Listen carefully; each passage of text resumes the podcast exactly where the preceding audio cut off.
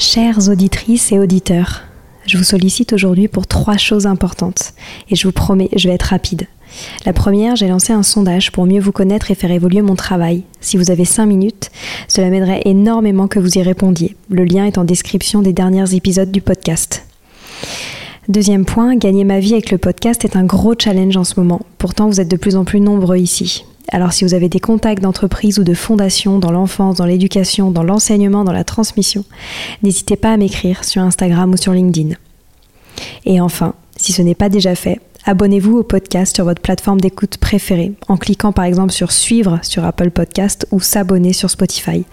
Cela m'aide beaucoup à remonter dans les fameux algorithmes des plateformes. En tout cas, je tenais à vous remercier infiniment d'être toujours aussi nombreux à nous écouter. À très bientôt.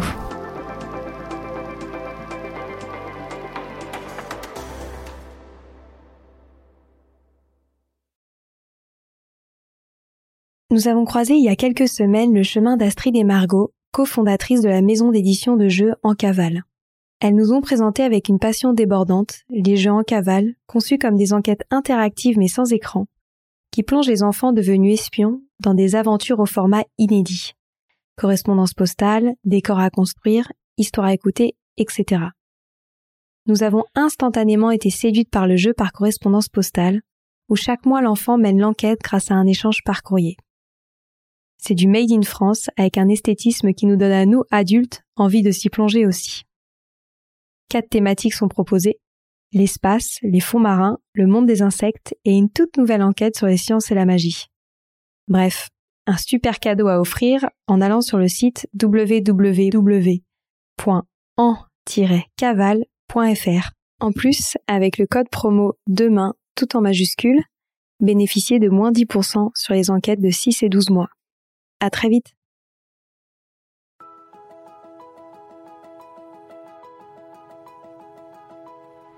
Bonjour à tous. Ici Stéphanie, c'est moi, et Sylvie Descleb pour un nouvel épisode du podcast Les adultes de demain. Les adultes de demain, c'est un échange autour de l'éducation et la parentalité pour éduquer autrement. C'est aussi un livre qui s'intitule Offrir le meilleur aux enfants aux éditions Atier. Vous trouverez le lien sur notre compte Instagram et sur notre site internet lesadultesdedemain.com.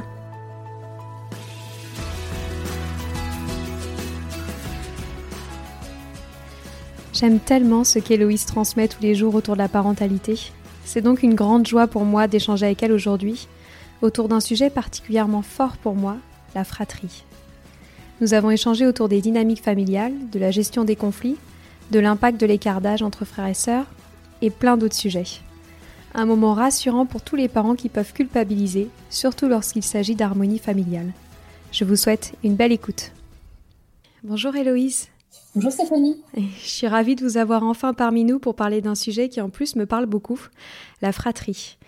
Euh, venant d'une famille de cinq frères et sœurs, j'ai été évidemment très inspirée lors de la préparation de l'interview et donc je vais très vite vous laisser la parole. Euh, je ne sais pas si j'ai besoin de vous présenter auprès de mes auditeurs, mais brièvement, vous êtes psychologue pour les enfants, docteur en psychologie, autrice à très grand succès, et vous avez également un compte Instagram, la psy contre-attaque, avec des publications que j'adore suivre. En termes de parentalité, vous êtes donc devenue une incontournable en France. Et pour démarrer cette conversation, j'aimerais que vous nous disiez pourquoi la dynamique de fratrie est un sujet qui parfois inquiète tant les parents. Alors, c'est intéressant de voir que la fratrie, euh, souvent, elle est, je trouve qu'elle est très, et moi, en tant que maman aussi, hein, elle est souvent idéalisée par les parents. Avant même qu'ils aient un deuxième enfant, en fait, ils imaginent euh, des enfants qui sont euh, en train de jouer ensemble, qui sont complices, qui sont avec une grande connivence. Et en fait, quand le, quand les, le deuxième enfant ou le troisième enfant, le quatrième enfant naît, ils se rendent compte qu'il y a une forme de désillusion et c'est un vrai sujet de, de, de réflexion pour eux, de, de, problématiques, de, en termes de régulation des conflits. Donc c'est vraiment un sujet qui revient très souvent euh, chez les, chez les familles du moment qu'un deuxième enfant naît en fait. Hmm. Et qu'est-ce qui peut se passer au sein de la tête d'un enfant lorsque sa famille s'apprête à s'agrandir? Ben justement, ce qui est intéressant de voir, alors ça dépend vraiment de l'âge de, l'aîné, hein. parce qu'un aîné qui a 3 ans, comme c'est souvent le cas, 3-4 ans, ou un, ou un, enfant qui a déjà 6, 7, 8 ans, euh, c'est pas du tout le même enjeu. Pour un enfant qui a 3-4 ans, ce qui est quand même assez majoritairement le cas encore aujourd'hui, il faut savoir qu'ils sont pas encore dans l'abstrait, ils sont en concret, dans le physique, encore beaucoup dans l'instant présent. Et du coup, l'idée qu'il y, a un autre enfant qui arrive euh, dans, dans six mois, neuf mois, déjà période qui ne veut absolument rien dire pour eux, et que c'est un bébé qui arrive, euh, le bébé, ils le perçoivent pas vraiment comme nous on le perçoit, avec tous les enjeux temporels, les enjeux psychiques, les enjeux enfin, d'organisation au quotidien, en fait. Donc c'est vraiment très compliqué pour eux d'anticiper, de, de, se projeter en fait dans la, dans la situation. Il y a beaucoup d'enfants qui réagissent pas forcément pendant la grossesse, il y en a qui vont réagir après, il y en a qui vont réagir avant, il y en a qui vont réagir à l'accouchement, mais, mais ça dépend aussi de leur capacité en fait à, à, comprendre ce qui se passe et les manière dont ils vivent l'événement en fait. Oui. Vous avez des conseils sur la manière d'annoncer à son enfant que l'on attend un, un autre enfant? Alors ça, c'est vraiment propre à chacun. En fait, j'aurais pas de, un peu à donner, mais néanmoins, ce qui est intéressant de faire, et ce que je remarque dans les familles que j'accompagne aussi, c'est de c'est de pas trop attendre. En fait, beaucoup de familles se disent, euh, bah oui, on va attendre que le qu'on soit sûr, voilà, qu'on passe le premier trimestre, après bon, on soit sûr que l'enfant, euh, le fœtus soit bien accroché, enfin l'embryon soit bien accroché.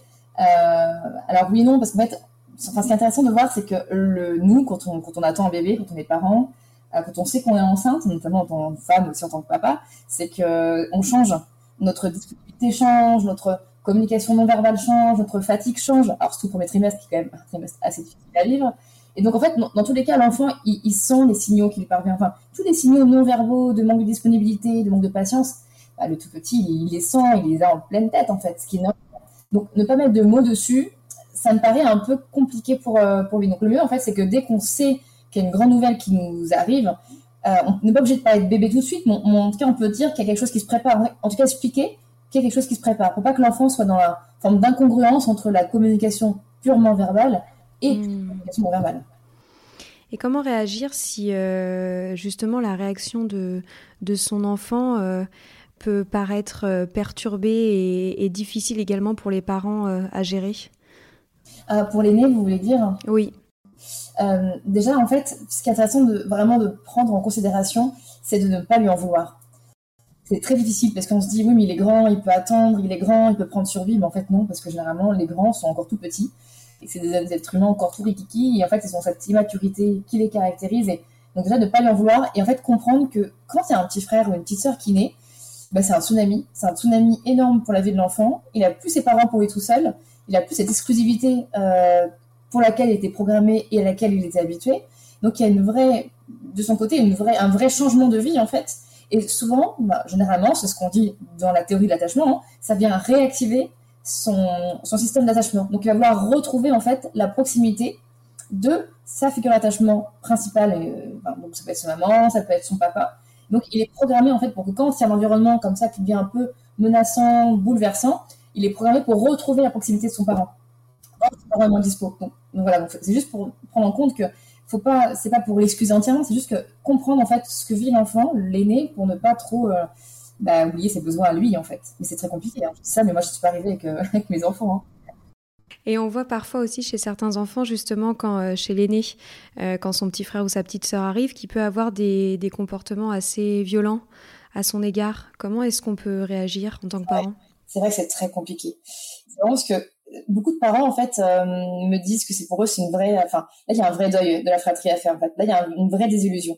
Il y a enfin, tous les parents me disent au début oui le petit le grand frère ou la grande sœur elle est hyper contente que l'enfant arrive il fait des bisous partout il alors il, il, habille la chambre quand l'enfant est là ils, ils, sont tout câlins tout tendres. Et au bout d'un moment bah au bout d'un moment ça change en fait. Genre aucune fratrie euh, j'ai vu de changement.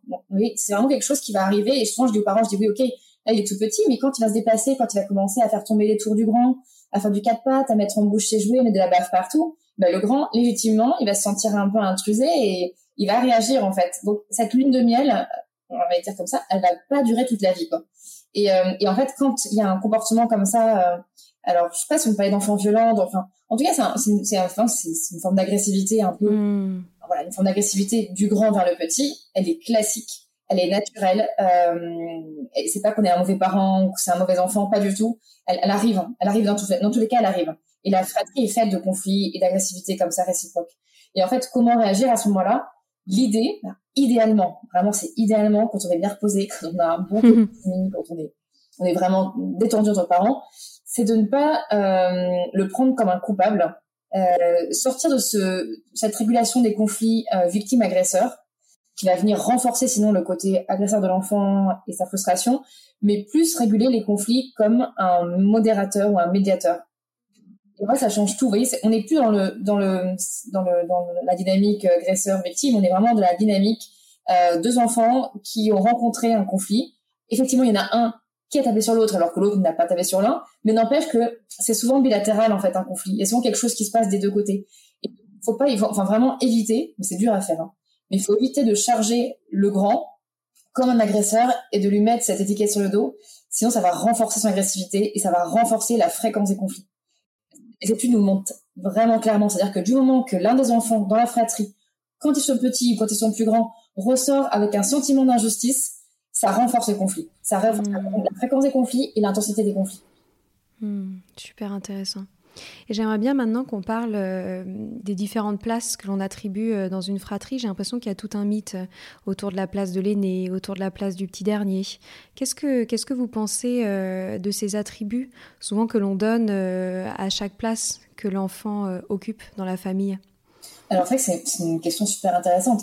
Alors déjà, ce qui est drôle, c'est que nous, tous, enfin vous et moi, je sais pas si vous êtes première de fratrie, deuxième, troisième, Quatrième. Quatrième. Ah ouais, quatrième.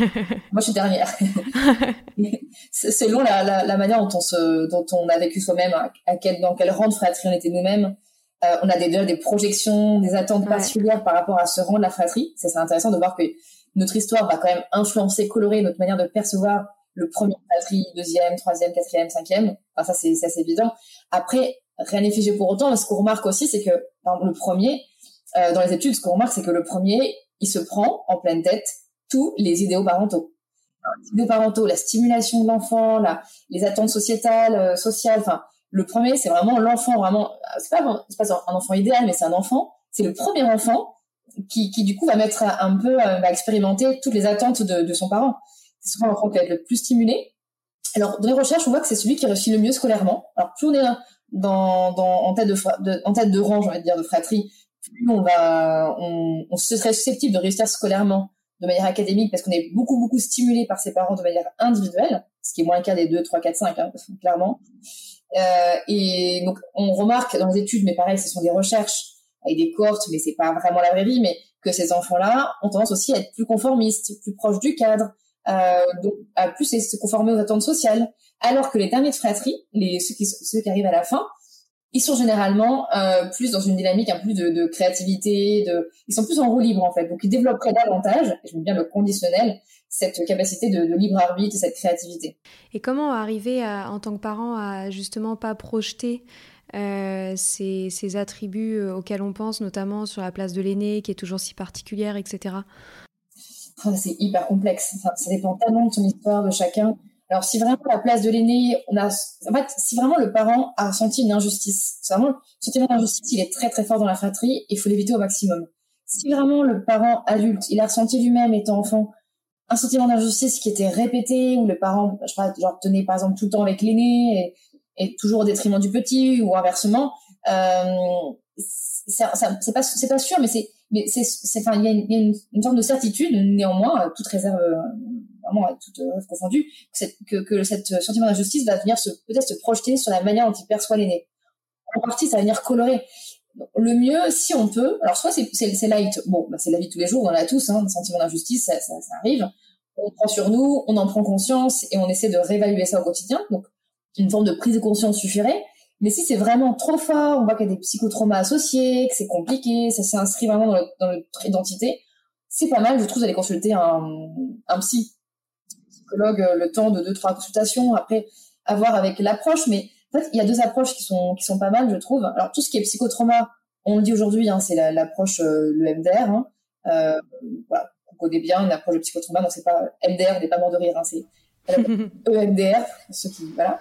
Euh, donc c'est une, technique de psychotrauma qui, qui marche bien pour les, des traumas plus, plus ponctuels. Ça peut arriver hein, dans la fratrie d'avoir des traumas comme ça. Euh, ça peut être l'approche alors ce qui est bien aussi c'est l'approche systémique en fait, on va aborder euh, la famille comme un système et nous-mêmes, quand on va voir un thérapeute systémique, même si on va en voir un seul, cette approche de la famille comme un système avec la fratrie qui, qui va influencer un peu tout, le système peut être intéressant aussi pour euh, essayer de, de, revisiter un peu notre, notre propre enfance, notre propre relation à la fratrie. ou alors aussi tout ce qui est ICV, hein, l'intégration du cycle de la vie, qui est la petite sœur de l'MDR, pour un peu les traumas plus complexes. Donc il y a plusieurs vraiment approches qui sont bien. Et bien sûr la TCC, la thérapie collective comportementale, qui peut aussi donner des effets intéressants pour notre relation aux autres, notre perception, notre, nos conditions également. Et est-ce qu'on peut accepter en tant que parent euh, que nos enfants euh, ne s'entendent pas ou ne s'aiment pas entre eux? Ah, ça, c'est vraiment le travail d'une vie, en fait. Ouais. c'est vrai que c'est, en fait, c'est, c'est, c'est drôle, mais parce que la dernière fois, il y a une, une amie qui m'a appelé justement pour me dire, oui, mon grand, il avait, je crois, il avoir 6 ans, euh, il a, il a renversé la poussette dans laquelle était son petit frère. Et en fait, elle était complètement scandalisée. C'est l'une des premières fois, en fait, je pense, qu'il manifestait autant d'agressivité. Elle était scandalisée, elle était outrée, elle disait, mais c'est pas possible, mais c'est pas possible. Et en fait, je dis, mais, mais en fait, c'est, sain. Et je pense que le, le premier travail qu'on a à faire en tant que parent, c'est vraiment euh, accepter l'idée que nos enfants ne s'aiment pas forcément tout le temps. Parce que vous pensez pas qu'il y a quand même un certain euh, poids de l'éducation euh, sur les relations entre frères et sœurs? Je parle en termes, par exemple, de fratrie où on voit qu'il y a une très grande complicité, ou au contraire des fratries qui vont, qui vont énormément se déchirer. Alors en fait, il y a plein de facteurs, il y a plein de facteurs qui vont influencer la qualité d'une fratrie. Déjà, petit 1, il y a le tempérament. Enfin, clairement, euh, oui, il y a le tempérament. Le tempérament, on le distingue. Il y a, le tempérament qu'on appelle faiblement réactif, où l'enfant a un cerveau qui est très peu réactif par rapport à la stimulation. Donc, il se mettra moins d'émotions que les autres, il se mettra moins en colère, il, sentira moins de stress que les autres, il sera plus souriant. Et de l'autre côté du continuum, vous avez le tempérament hautement réactif, avec les enfants qui, avec un cerveau qui va réagir très fortement à la stimulation.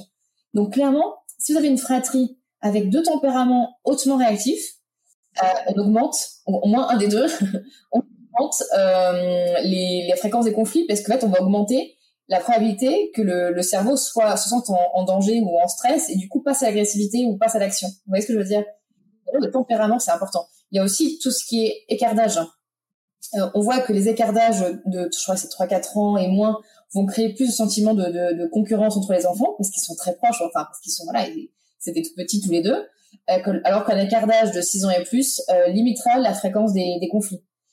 En même temps, euh, je veux dire, quand on a 6 ans et plus d'écart avec son frère ou sa sœur, il y a aussi moins d'intérêts communs. Donc, je pense qu'il n'y a aucun d'âge qui est idéal. Mais après, et après vous avez raison, tout ce qui est éducation, ça a aussi un impact. Comme je disais tout à l'heure, la manière dont on va réguler les conflits, ça va énormément, énormément, énormément influencer l'entente entre, entre les, enfants. Plus on est justicier, plus on cherche un coupable dans, dans le conflit, et plus on va alimenter cette frustration de l'un ou de l'autre, et plus on va augmenter la, le sentiment d'injustice, et donc du coup la, la mésentente dans la fratrie. Ça c'est sûr, hein, c'est quelque chose qui était, je pense, l'une des données qui est la plus éprouvée par la, par la recherche sur la fratrie aujourd'hui. Et, euh, et après, bien sûr, tout ce qui est éducation de manière générale, par exemple, dans, la, dans, dans les recherches, on voit que l'éducation plus autoritaire et punitive, qui est encore quand même prédominante en France et qui a été prédominante des siècles et des siècles durant notre pays, euh, cette éducation crée plus de, plus, enfin, augmente le risque de, de mal-être chez l'enfant, de, de manque de confiance en lui, et donc du coup, quelque part aussi, va plus alimenter la mésentente entre les enfants. Ça peut, ça peut en tout cas. On est, enfin, ce qui est idéal en termes d'éducation, ce serait plus une éducation de type démocratique. On va poser un cadre de manière non violente, en respectant en fait chaque enfant de la fratrie. Ça, c'est vraiment le top. Mais bon, faut, voilà, faut être reposé pour le faire aussi. Hein. Faut, ça n'existe pas, le parent parfait, la, fratrie parfaite non plus d'ailleurs. Ouais.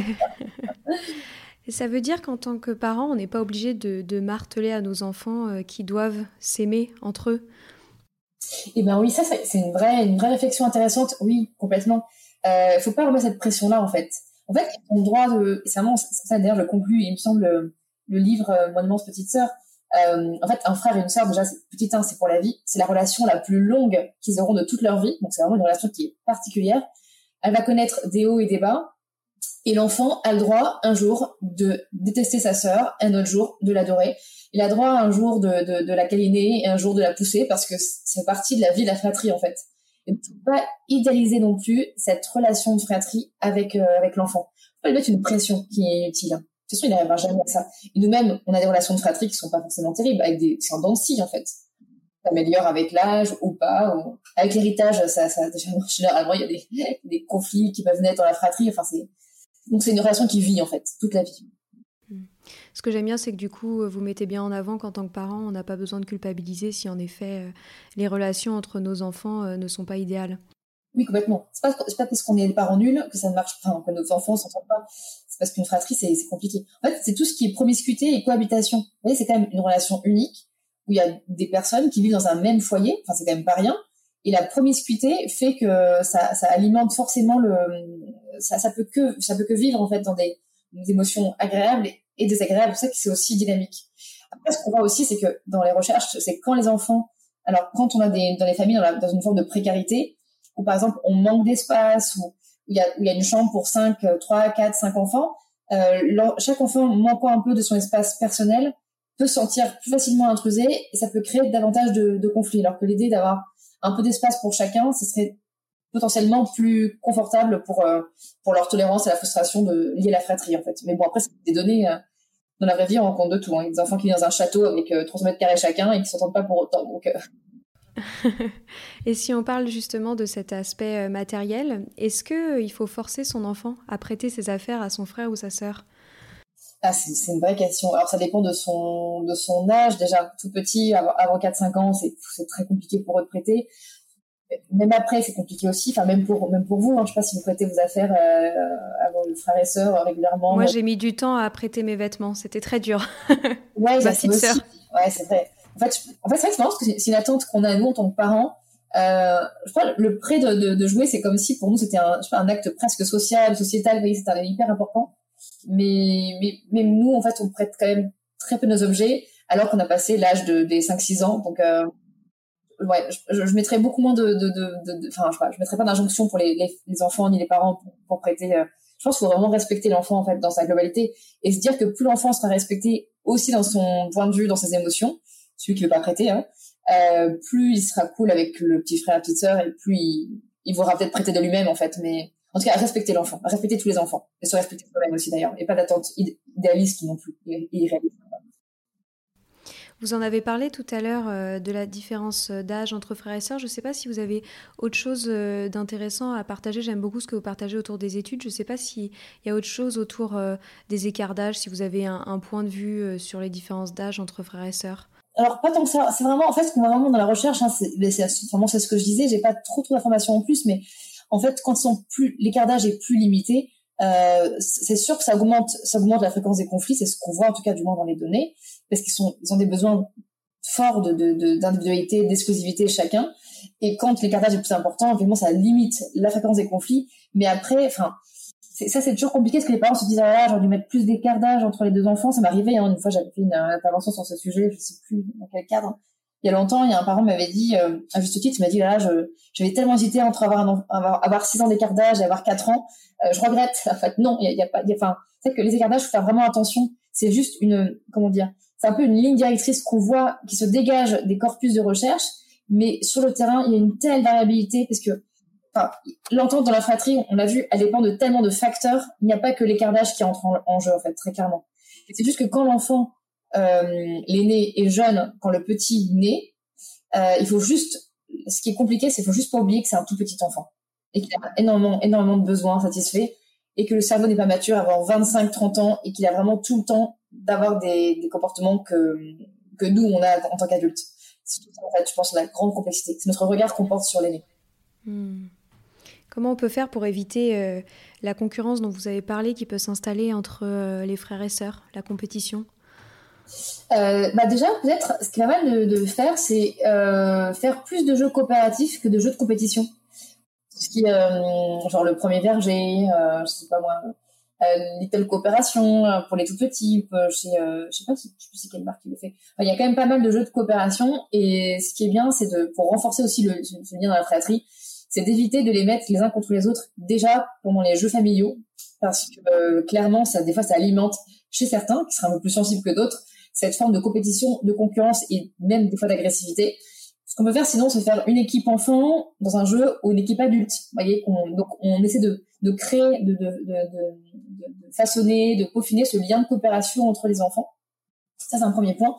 Et après, euh, comme je disais, je trouve que le, plus gros du, sujet de la fratrie, c'est vraiment dans les conflits que ça s'observe. C'est dans les conflits qu'on alimente ou pas ce degré de coopération, de concurrence. Vous voyez, enfin, typiquement, deux enfants en face de nous qui sont en train de se, un grand qui a tapé sur un petit, ou des fois c'est le contraire d'ailleurs. Hein. Ils ont la force aussi les petits. Euh, l'erreur à ne pas faire, euh, mais qu'on fait tous quand on est fatigué, qu'on fait tous quand on n'a pas assez mangé, voilà, euh, c'est de dire là, mais toi, t'exagères, tu l'as fait encore mal, file dans ta chambre, euh, dégage de là, j'en ai marre de toi, t'es vraiment boiré en parlant du plus grand qui a tapé, par exemple.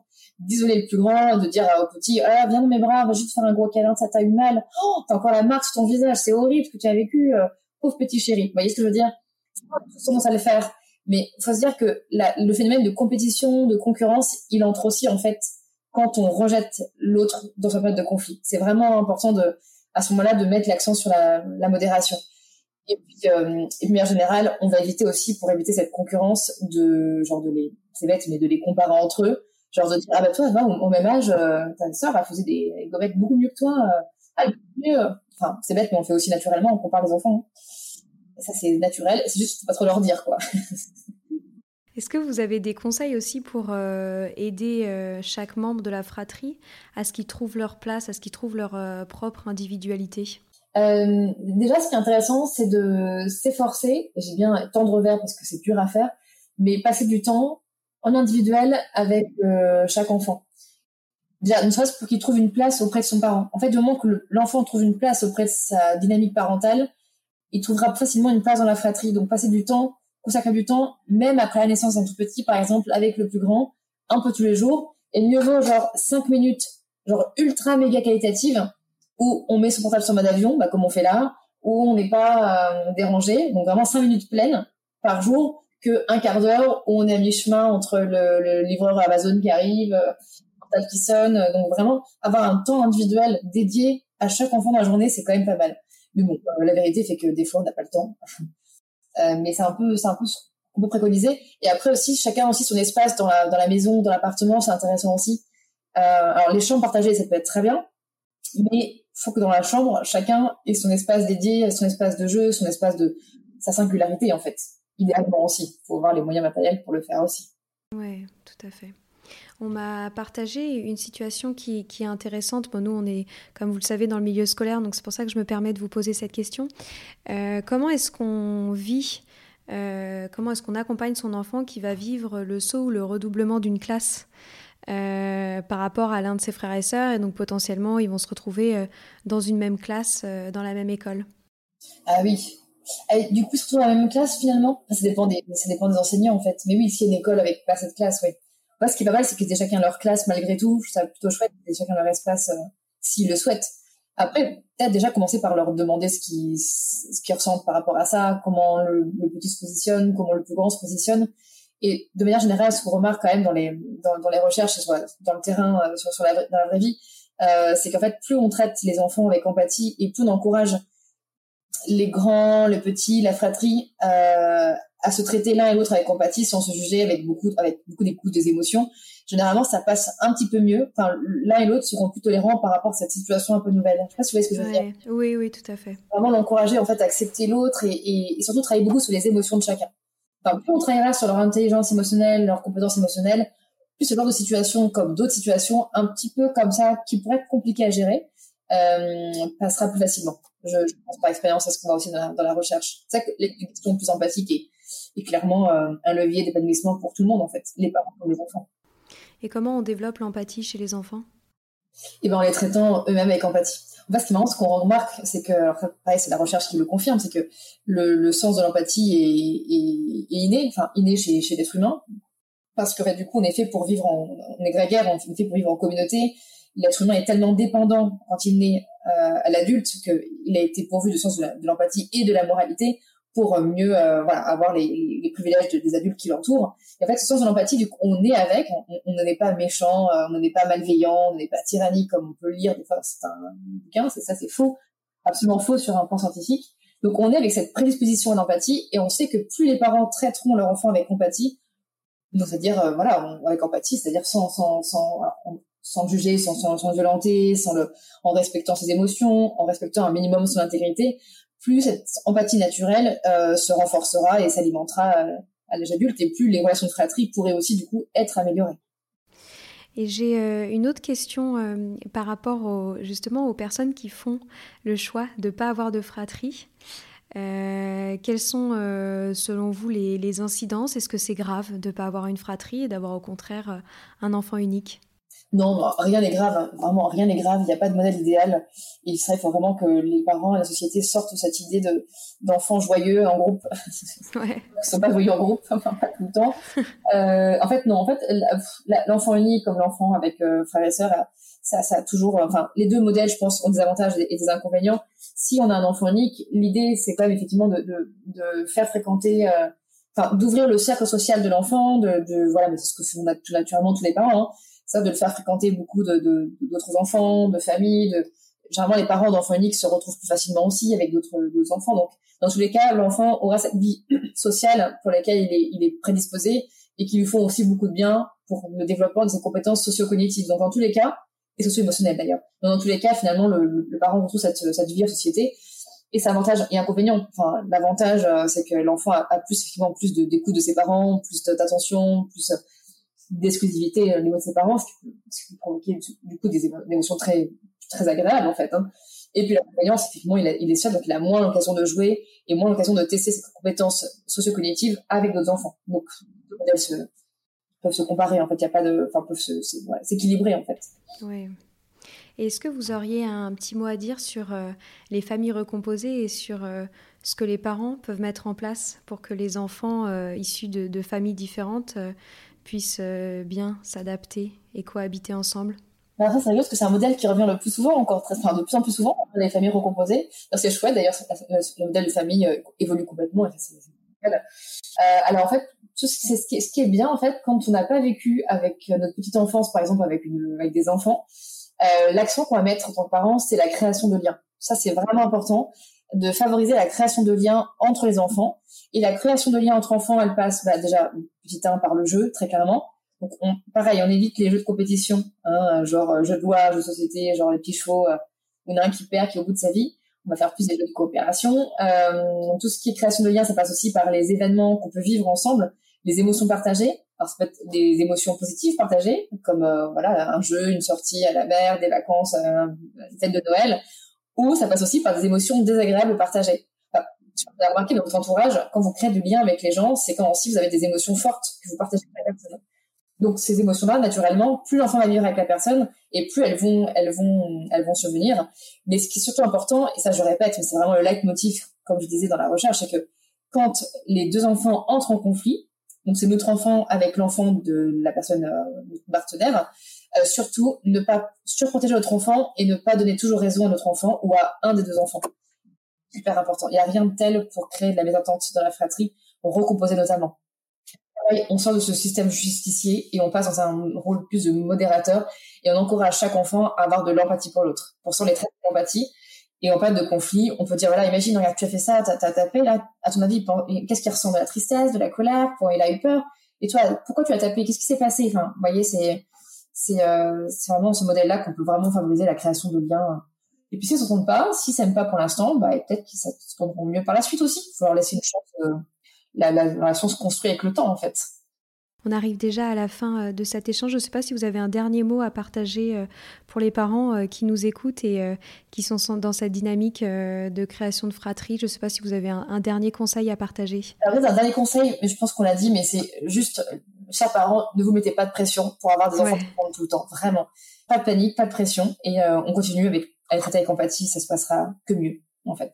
Merci beaucoup euh, Héloïse euh, pour ce partage généreux et j'invite euh, mes auditeurs pour continuer sur la thématique des relations frères et sœurs à se procurer votre livre Mon immense petite sœur aux éditions Atier.